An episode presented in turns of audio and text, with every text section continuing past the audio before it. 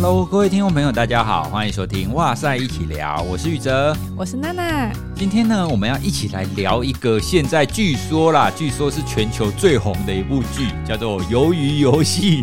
我跟你说，而且前一阵子啊，有一个连友，因为他的小孩正在读小学嘛，他学校的校长有寄信给全校的家长，跟家长说，请注意你家小孩有没有偷看《鱿鱼游戏》哦。为什么啊？因为他们据说在学校里面开始有孩子会模仿，就是里面在玩一二三木头人啊之类的，那好像会有一些争执，所以会有一些暴力行为啦。诶，可是我看到那个信的时候，我觉得有一点奇怪，因为他不是应该有限制级吗？我记得他是好像十六岁还是几岁以上才可以看吧？那国小应该不可以看啊，就偷看啊。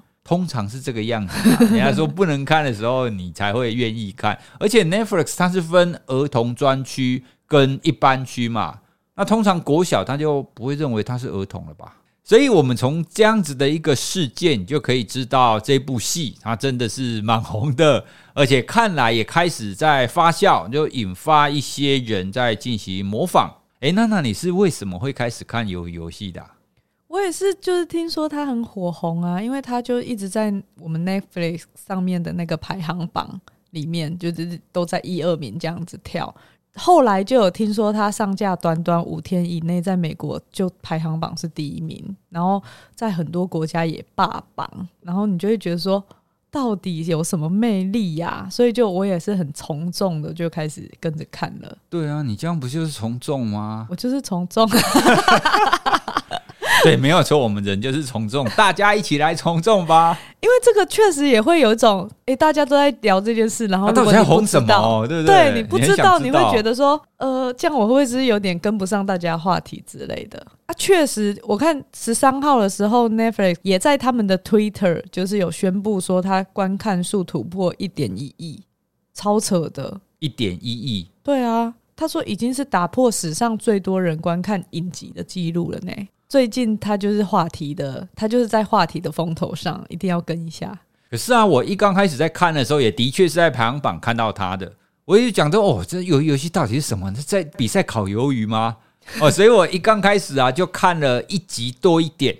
那看一集多一点以后，我就放弃了，因为啊，我就觉得说，诶，这部戏它为什么看起来非常有即视感？哦，因为它的第一个游戏啊，跟我之前看过的漫画哦，听神明说的话。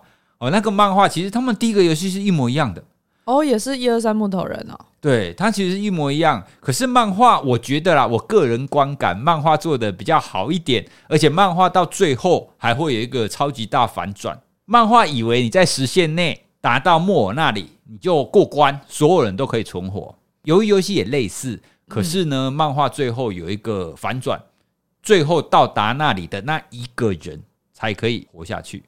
啊，那他一开始有先讲清楚吗？当然就是没有讲，所以他的游戏就是一刚开始，你必须要自己去看状况，然后去学习、去推测，说好到底要怎么过关。那由于游戏比较仁慈啊，他有说清楚规则。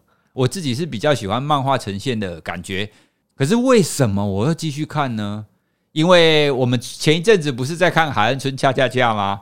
因为很喜欢《海岸村恰恰恰》的女主角申敏儿，所以我就去找申敏儿，还演了演了什么？她就演了辅佐官。那辅佐官的男主角叫李正载。那辅佐官看完，我就去找，哎，李正载还演过什么？他说，哦，原来鱿鱼游戏就是他。你真的很脸盲哎！因为我完全看不出来，因为他鱿鱼游戏前面真的是超鲁蛇的。哎，所以一个演员如果演不同的剧，让你认不出来他是同一个人，表示他很成功。哎，应该是吧。哦，反正呢，我就是因为这样子一个因缘机会，然后回来看鱿鱼游戏，然后就，嗯，好吧，的确它有它值得红的空间，而且啊，看到里面你就觉得说，哇，人性啊，心理学啊等等的，我觉得真的蛮有趣的。不过啦，我还是觉得看完之后啊，如果你从现实层面来想的话，它当中还是有很多没有那么符合逻辑的地方啊。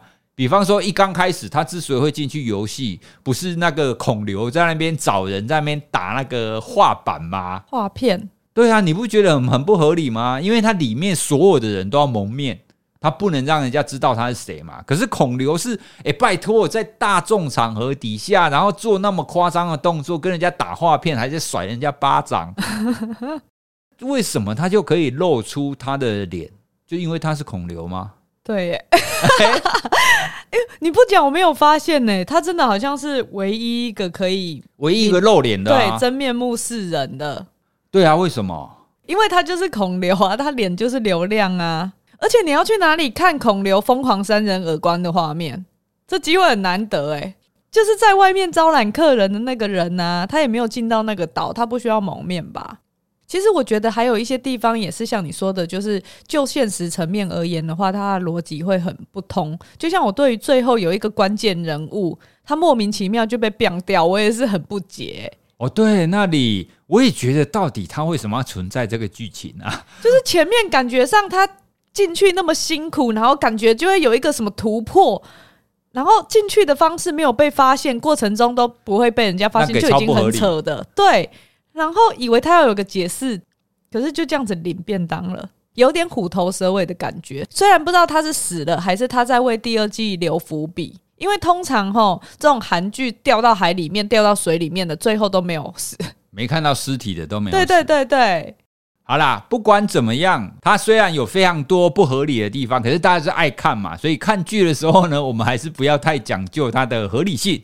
那我们要讲究什么呢？当然要讲究剧中有没有看到什么心理学的点啊？那娜娜，你觉得里面有什么有意思的地方呢？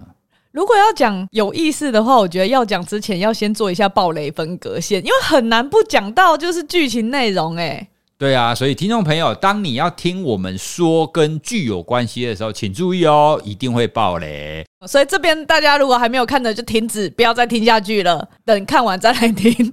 应该是说，就像刚刚讲的，其实很多人在评论这部剧的时候，会觉得它的呃设定上面关卡好像没有什么斗志，不太需要用脑之类的。那因为像我之前有看过《大逃杀》，它是我念书时候的经典之剧，这样。然后不久之前也看过《经济之国》的闯关者。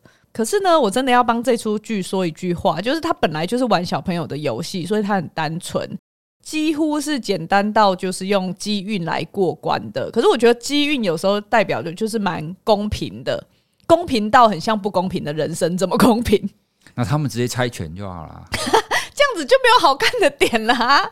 所以我觉得他就是重点还是比较放在人性上面啊，就是像我们问那个哇塞，我们有放在哇塞的线动问大家觉得哪些点跟心理学有关的时候，很多人第一个回答都是人性。尽管这个定义好像有点不是很清楚，到底什么是人性？可是我觉得大家就是有共同感受到，它酝酿了一个很真实又赤裸的一个经验。然后我觉得最印象深刻的桥段，应该就是第二集的那个大反转，就是大家投票要停止游戏，可是之后却反悔，就是宁愿死也要回到游戏里面。我觉得那就是人性浮出水面的时刻。而且因为第二集的片名刚好就叫做《地狱》。因为当你意识到我那做玩游戏的孤岛不是地狱，就是他们回家以后发现真实的人间那种无止境的贫穷跟没有希望感才是地狱的时候，我觉得还蛮让人头皮发麻的。对啊，其实我觉得那里还蛮特别的，因为一刚开始不是几乎所有的人都觉得说我要离开，我要离开，我要离开。但是呢，它出现了两点，然后我觉得它非常的特别，而且也的确是可以呈现人性的地方。第一点呢，那个主办单位啊，他就很故意，他就把钱真的就从天花板让所有人看得到，在咕噜咕噜咕噜叮叮叮叮叮，让钱这样一直跑下来。哦，我跟你说，钱对于人来讲真的是非常强的一个增强物。我们在讲那个制约的时候，我们通常会说，你如果要让动物哦，要要让生物可以学习到一项行为，就是他做了一个好行为之后，你要给他一项物品，或是给他一项增强嘛。比如说以狗来讲，你就要给他食物。那人来讲，可以给他什么呢？通常我们认为最好的增强物是跟最人类最原始的相关，所以就是食物，然后性爱。等等的这一种，这一种就是最强的增强物。可是后来啊，他们发现金钱它也是属于这种初级的增强物。大家已经觉得钞票或是钱这个东西已经等同于食物，等同于配偶等等的，已经等同于很多东西了。因为他就可以换到这些东西呀、啊，在现代的社会就是这样。对，所以他看起来好像就是只是钞票而已，只是纸而已。可是实际上，在人类的心目当中，它已经超越很多了。所以它的增强效果是非常强的哦。所以他看到的那那么多钱，所以他们就开始会出现说：“哇，这是一个非常棒的东西。”可是呢，我觉得还有第二个，第二个我觉得它是非常经典的，就是他就跟他们说：“如果你们放弃了，可以。可是呢？”你们放弃一毛钱都拿不到，而且这些钱通通分给那一些已经输掉的人。诶，我觉得他们这一招真的是高招诶，他们这一招就真的有懂心理学。对啊，我觉得主办单位真的很贼，因为他这样子就让很多人会不愿意放弃。因为这一点啊，就很像是我们在谈的沉没成本哦。沉没成本指的就是说，当你已经投入了。你已经做了一件事情的时候，之后你再决定你要不要放弃的时候，你常常会想说啊，不行，我都已经做了，那我是不是还要再看看情况？哦，比方说，我问你哦，你如果进去电影院里面，你看了大概二十分钟，你觉得这部电影这是部大烂片，那请问你会继续看下去，还是你会立刻离开？通常会想说会不会后面好一点，然后看着看着就莫名其妙看完了。你也想说后面会不会反转，对不对？对对，那这当然是我们对影片的一个期待。但是这当中还有一个非常重要，就是啊，我已经买票了，我已经进来了，嗯，那我还是把它看完吧。嗯，可是呢，你有没有想过，你买票，你把它看完，有可能是你既付出了电影票钱，而且你还浪费了两个小时。以理性上好像会这样，但通常不是那么理性。这就是我们刚刚讲的沉没成本的问题。那关于沉没成本啊，还有另外一个非常有趣的实验。听众朋友，你想想看，如果给你五百块台币，五百块哦，给你五百块，然后叫你站在教室里面给我连续鼓掌，连续鼓掌四个小时，你愿意吗？四个小时也太久了吧，才五百块。对，你就要在那边一直拍拍拍拍拍拍，你愿意吗？哎、欸，现在基本时薪一一百七耶，四个小时是多少钱？六百八哎。对啊，我才拿五百块，我当然不要啊。但是我告诉你，在某一些情境底下，普林斯顿大学的大学生他愿意这么做。这个实验呢，就是一个普林斯顿大学的一个教授，他做了一个测试。哦，在那个学校，他们其实有一个不成文的习惯，就是当课堂最后一堂课的时候，要下课的时候，他们会起来帮老师鼓掌，谢谢老师。谢谢老师帮他们上课。有一个教授啊，他在下课前，他就跟学生说：“你们谁鼓掌鼓得最久，我就把二十美元送给他。”所以真的有人四个小时？对。那这个教授啊，他做完测试，他发现大家一刚开始都一直鼓掌嘛，大家觉得说啊，鼓个掌而已啊，我可以获得二十美元，很好啊，一直鼓鼓鼓。可是大概十到十五分钟以后，很多人就开始累了，所以很多人都会放弃。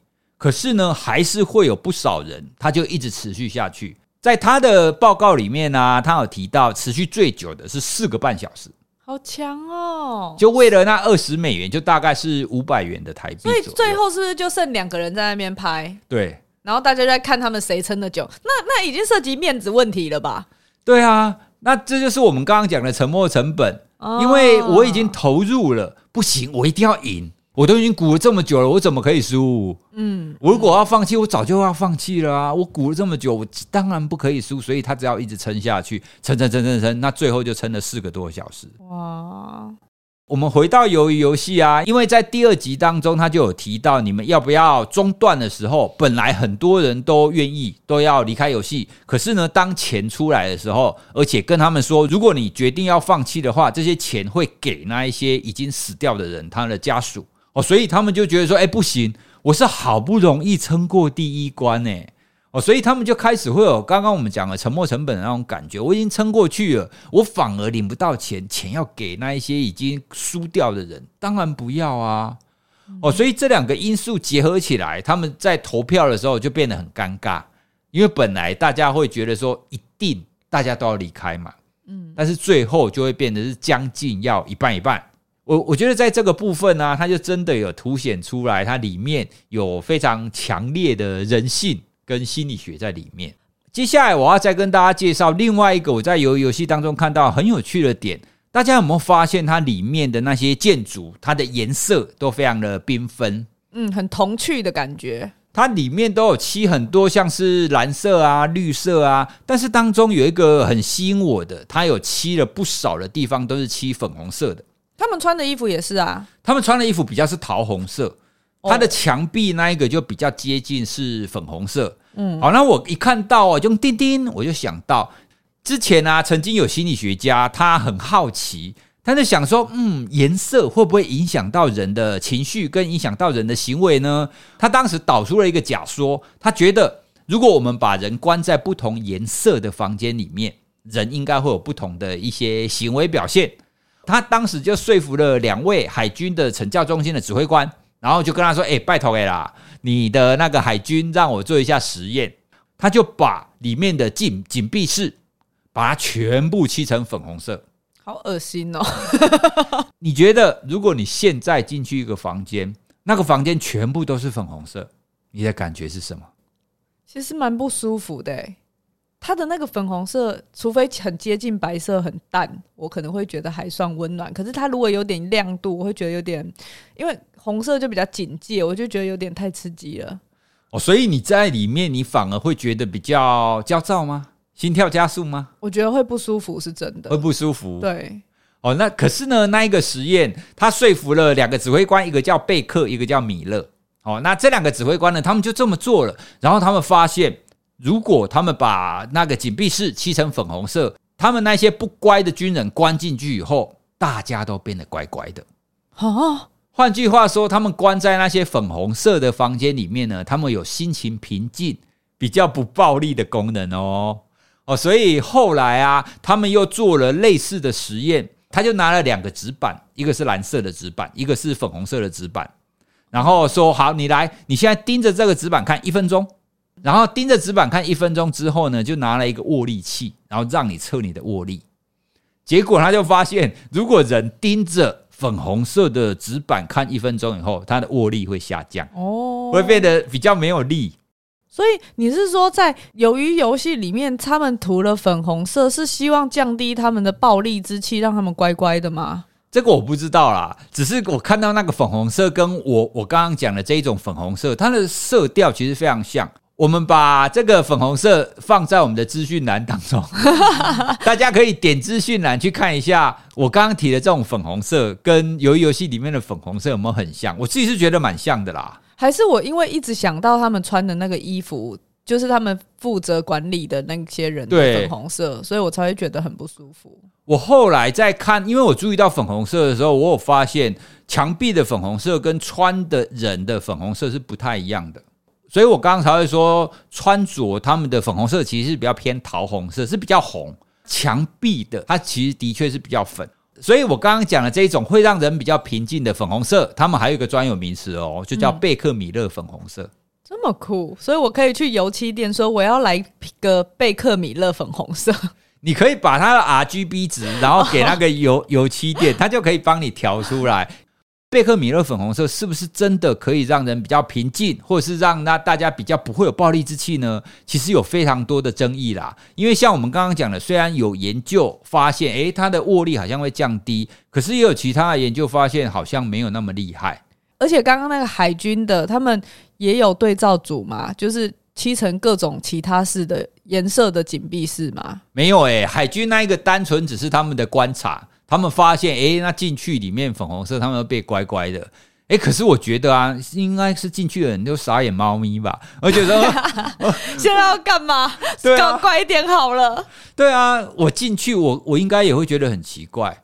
不过，这个贝克米勒粉红色的确被很多在做色彩心理学的的文章或者书籍里面，其实都会有提到。那关于颜色啊，我之前也曾经跟一个朋友，我们也的确想测试过。因为很多色彩心理学的人不是都说红色会让你比较兴奋，那蓝色会让你比较平静吗？嗯，哦，所以之前我就我也曾经说服一个朋友，把他的研究室全部漆成红色。鲜红色哦，好可怕哦！对，一刚开始我在想的时候，我也很单纯说，哎，反正就漆成红色而已嘛，没什么。可是等到我进去的时候啊，真的很红，真的是非常的特别。而且我们做做了以后，我们就测量人的心跳，然后去测他的自主神经的活性，要发现没差。我只记得红色好像会比较像吃东西，所以麦当劳那一些的，哎哎、我没有要叶配呢，不小心讲出来了。某素食店品牌的那个很多都会用红色的哦，刺激食欲。哦，是这个样子，嗯、可是真的有效吗？不晓得，就是色彩心理学的一些说法。不过因为人本来就会有非常大的变异啦。所以大家也可以去对照一下哈，去看看戏里面的粉红色跟我刚刚讲的贝克米勒粉红色有没有很像。那除了这个以外呢，娜娜你还有看到有什么跟心理学有关的点？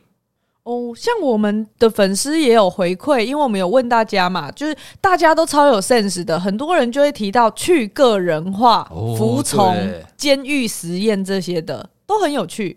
对，其实它里面就是每一个人都穿同样的运动服嘛，就同样绿色的运动服。然后管理阶层呢，他们都穿一穿一样的衣服。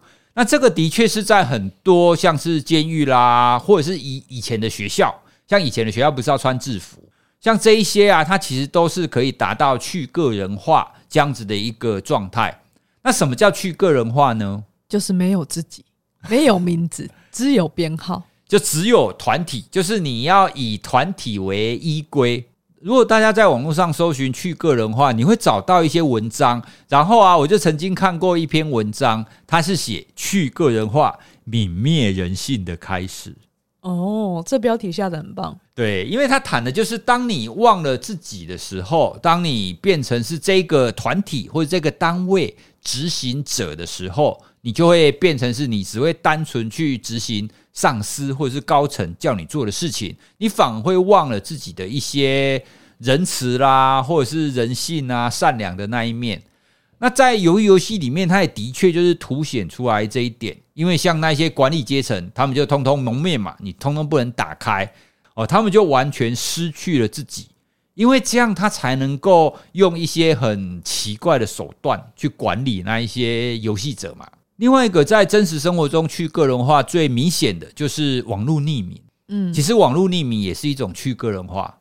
上次那个带 N 号房事件那一集好像也有提到。各位听众朋友，你如果有兴趣的话，你要滑到我们非常前面，你就会看到在去年韩国 N 号房事件的时候，有稍微聊到哦关于去个人化这一点，所以大家就可以知道，其实去个人化现在在我们生活当中很多地方其实都有。听起来它好像是一个非常糟糕的一件事，可是呢，它有没有优点呢？我想到有其中一个好处，应该是说去个人化这个动作或这个行为啦。比方说穿制服，因为之前不是都会有常常有人在提倡说，你在学校你不应该强制学生穿制服，有没有？好，那你觉得穿制服有没有好处？老师方便辨识他就是学校的学生啊。对啊，所以其实去个人化到底好或不好，其实会取决于你到底是哪一个位置的人。嗯，如果你是管理阶层的话，去个人化很好啊，这样大家意见才会一样，意见一样你比较好管理嘛。我们应该要开放，让学员可以自己挑自己喜欢穿的衣服，我觉得这非常好。但是呢，这也会有一点点小小的缺点，就是如果他家很贫穷怎么办？你说买不起制服吗？买不起漂亮的衣服哦，所以他就只能穿制服。我小学的时候真的有同学，就算放学的时候，他还是在穿制服。嗯，就算周末，他还是穿着制服跟我们出去的。我们就曾经问过啊，你为什么周末？你为什么下课以后你还是要穿制服？对啊，他要跟我说，因为他们没有太多其他的衣服。哦，好伤心的故事哦。因为我一直记得这件事情，所以当网络上在讨论说我们应该要开放让学生可以自己穿搭的时候，那当时我我就会想到说啊，那那那一些弱势的学生怎么办？那这样是不是又会造成另外一个很像是阶级，或者是你会让让让这种金钱或者是贫穷的问题在学校就很快的凸显出来？因为你会看到那一些社经地位比较好的学生。他们就可以穿搭嘛，他们就可以常常换新的衣服啊。可是那些社社经地位比较不好的学生，他们还是只能穿同样的衣服。之前好像没有观察到这样子的事情呢。这个应该是很小吧？一个群体当中，我们大家总是会觉得说，这种弱势应该是少数。可是呢，可能跟黄志豪做法克刑法做太久吧，你总是会去考量，对我们是多数，因为大部分人应该都付得起钱让孩子买他他自己喜欢的衣服嘛。可是那少数怎么办？我们是不是应该要为少数来着想？所以之前在讨论学生应不应该要让他们可以穿自己的衣服，而不要强制穿制服的时候，我就想到这个点。可是呢，也不晓得应该要怎么解决啦。因为我原则上我认为让他们可以开放自己穿搭是不错的，嗯，可是呢，那那一些弱势该怎么办呢？我也没有答案。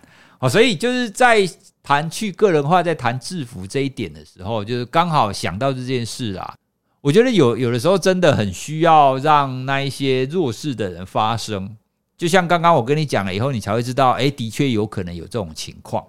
我觉得看这部戏，有些人可能。会去因此去觉得人性就是本善啊，或本恶啊，就是因为这样子的情境。但我觉得真的没有那么的二分，在里面有些人好像变得很坏、很自私、很没有同理心的样子。我觉得很重要是同理心，虽然它是与生俱来的，可是我们会有时候忽略有各式各样的条件可能会阻碍同理心的发挥。意思就是说，我们天生就有互相同理的能力，但并不一定代表我们对待别人总是会以关怀或同理的方式来互动。就是在那个情境下，当我们要保护自己，或是在没有办法满足自我需求的地方中，你要生存的时候，我们就会关闭自己同理的能力，像是疲惫啊、压力和饥饿，这个就会降低我们的同理心。然后这部戏里面这些条件就完全都符合。然后，所以你就会觉得说，他们就变得情绪很容易激动，然后生气或是无助，变得很想要某一种东西，或是执着于某一个很特定的结果。所以我看完以后，我就在想说，诶，我自认为自己是一个好人，可是，在那样子的情境的时候，我会变成怎么样的人？我真的不知道。诶，对啊，因为在那种情境，我们每一个人真的或多或少啦，你一定都只能考虑到你自己的生存。对。为了自己生存这样子的一个前提底下，其实每一个人表现出来的模样，他的太阳其实也不太一样。或许每一个人为了生存，我所表现出来的太阳，正是他所呈现出来的人性吧。这其实也解答了我一个疑惑，诶，因为我在看的时候，我就觉得啊，这个主角原本在外面就是一个鲁蛇啊，他骗妈妈的钱呢，他妈妈那么辛苦啊，骗妈妈的钱，然后还去赌马，诶。我记得你一开始就是好讨厌他，对啊，我觉得这样子一个乳蛇，那他进来游戏，而且游戏当中那么苦，他为什么会进来反而在那边发圣光？那那那边要帮助所有的人，就你刚刚讲的去个人化，诶，搞不好他正是因为第一个他换了场域哦，因为啊他在原本外界的时候，因为他欠了很多钱哦，所以在那种现实压力的情况底下，他不得不。用另外一个太阳来表现，可是呢，进到鱿鱼游戏里面，因为所有人都一样嘛，所以你已经不用去考虑外界那一些我欠了多少钱啊，他想的就只要我要从游戏里面出去哦，所以他才会展现出他原本的太阳来。我自己是这样解释的啦，不然为什么在外面是一个鲁蛇，然后进来在那边发圣光，要帮助所有人，不合理嘛？但其实我也蛮喜欢他主角的复杂性的，就像你说的，在游戏里他好像是相对比较好的人，然后在外面是鲁蛇。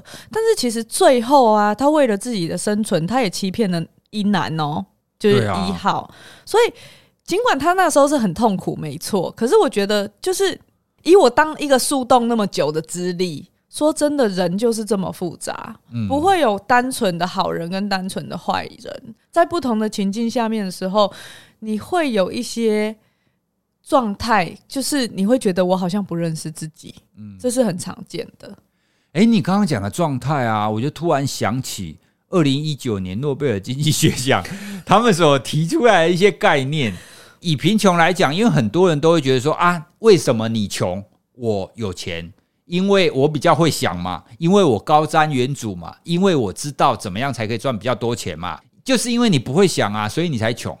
所以大部分人会觉得说你不会想，所以你穷。可是呢，二零一九年的诺贝尔经济学奖，他们有提出来一个概念，说其实刚好是相反。其实因为你穷，所以你不会想，你没有那个余欲想啊。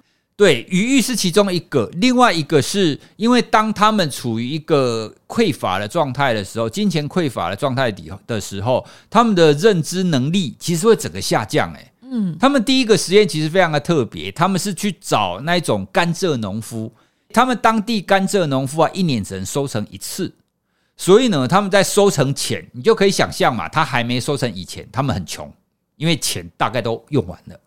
那收成以后，他们就变很有钱，所以他们第一个实验就是去去去找一群这种农夫，然后收成前跟收成后各做一次智力测验。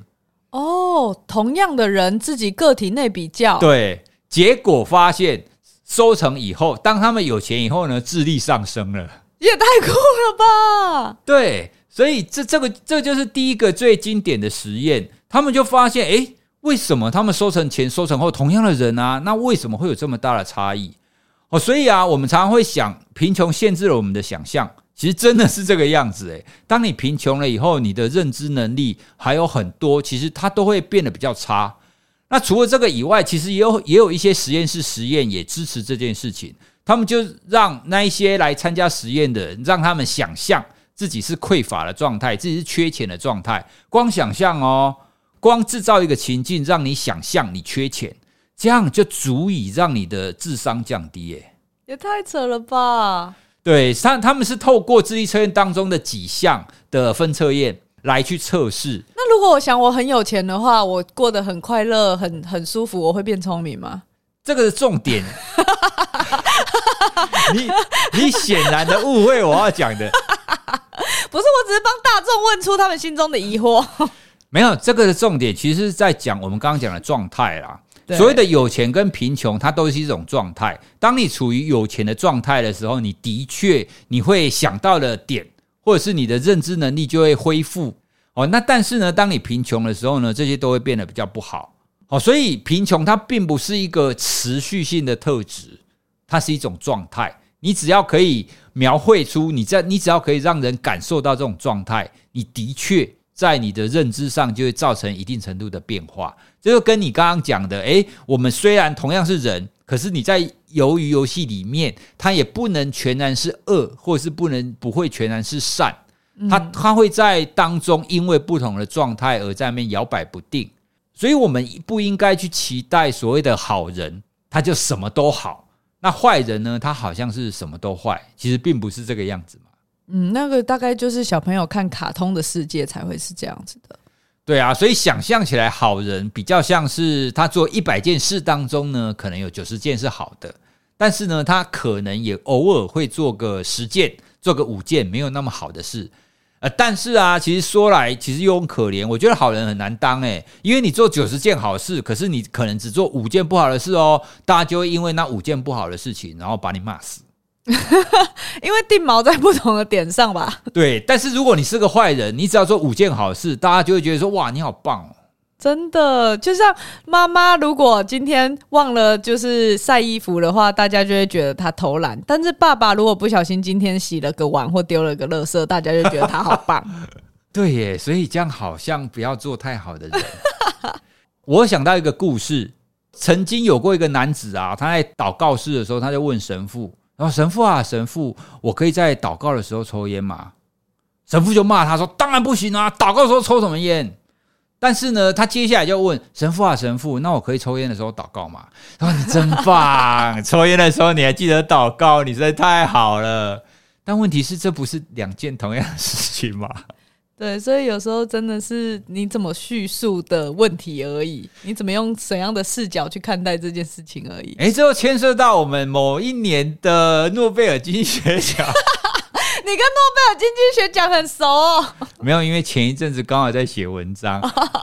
好了，就他讲的概念大概就的确是像我们刚刚讲，你怎么去陈述一件事情，就会影响到你的观感。那我们我们在生活当中也的确常常看到这类的状态啦。好，那我们回来由于游戏哦，那的确在这这部游戏当中，我们看到很多人性的部分跟心理的部分啦，包含是我们刚刚讲的，诶，他们要决定要不要离开的时候啊，还有当中在玩每一个游戏。诶，对了，你最喜欢哪一个游戏啊？最喜你说游戏吗？对啊，它当中它当中有几个游戏啊？你最喜欢哪一个游戏？我其实最喜欢的是，可是我最喜欢那游戏是因为人的关系，耶，就是弹珠的，就是为什么？我最喜欢的那个角色，撇除孔刘的话，最喜欢的其实是智英，就是跟江晓一起玩弹珠成成一组的那一个人，因为我觉得他把从小就经历那么多逆境跟创伤的角色，就是那种已经因为心碎已经变成日常，所以对很多事情都变得好像不在意，那种很淡漠、很悲伤的气息演得非常好。嗯嗯那虽然戏份很不多，可是它很让人心疼。这样，那我之所以会喜欢呢，是因为我觉得他虽然给你弹珠，但是大家玩法非常的弹性啊。对，你就是时间结束之前就可以，所以它是在这里面最有弹性的一个游戏。因为我觉得他们在那那个短短的那一出戏里面，或许是因为心理师的角色吧，所以我自己有很多的投射，就是觉得说他们。虽然短短的对话跟交谈，可是整出戏里面我就只有那个部分有哭，就是很像治疗室你来的个案，也就是从来没有跟陌生人讲过他真心话，但是就是在某一个 timing，他自己扛了那么久的事情，因为那个智英的爸爸杀了妈妈，然后他也杀了爸爸嘛，而且他从小好像是被性侵嘛，所以你就会觉得说。你要告诉别人这么不堪的这些事，关于自己的这些一点什么的话，你会觉得在剧情那么暴力又高压的情况下，还有这种陪伴和倾听的品质，我会觉得那个生命交汇的深度很让人感动。可是这可能是我个人心理师角色的关系啦，所以我就会因此而好喜欢那一段。我也蛮喜欢那一段的，可是结束以后，我我还是觉得说他实在太可怜了，而且那实在太不公平了。哪个部分？你 说就是明明他们两个智英跟江晓都是好人啊，他看起来都很令人心疼啊，可是就一定一定要一个赢一个输。是啊，人生就是这样。哎，最后我想要让你猜一下，我们在哇塞限动有问大家，就是最喜欢里面哪一个角色？一共有八位，有江晓、孔刘、陈其勋、智英。曹尚佑、吴一男、阿里，然后还有黄俊浩。我没有办法猜出哪一个是大家最喜欢的，但是我可以排除，我可以知道哪一些人大家一定不会喜欢。曹尚佑不会喜欢，而且主角大家一定也不会很喜欢。曹尚佑是最后一名，大家好像很不喜欢这种内外不一致的人呢。但是我也觉得主角应该不会很讨人喜欢。对，他第五名。普普通通，对，啊，对，然后那个警察应该也不会讨人喜欢，吴一男应该也不会，吴一男就是倒数第二名啊，因为他也是大坏人啊。对，所以我觉得在这个戏剧里面，大家会喜欢的应该要有一些特性，他的个性不能有太多的反转。刚刚我讲的这个，可能就是大家要么讨厌他，要么就是他的个性会反复。像主角，我觉得他的个性就是有一点反复啊。嗯，所以大家可能就会觉得说，哎、欸，你怎么可以这样？身为主角，你要一以贯之啊！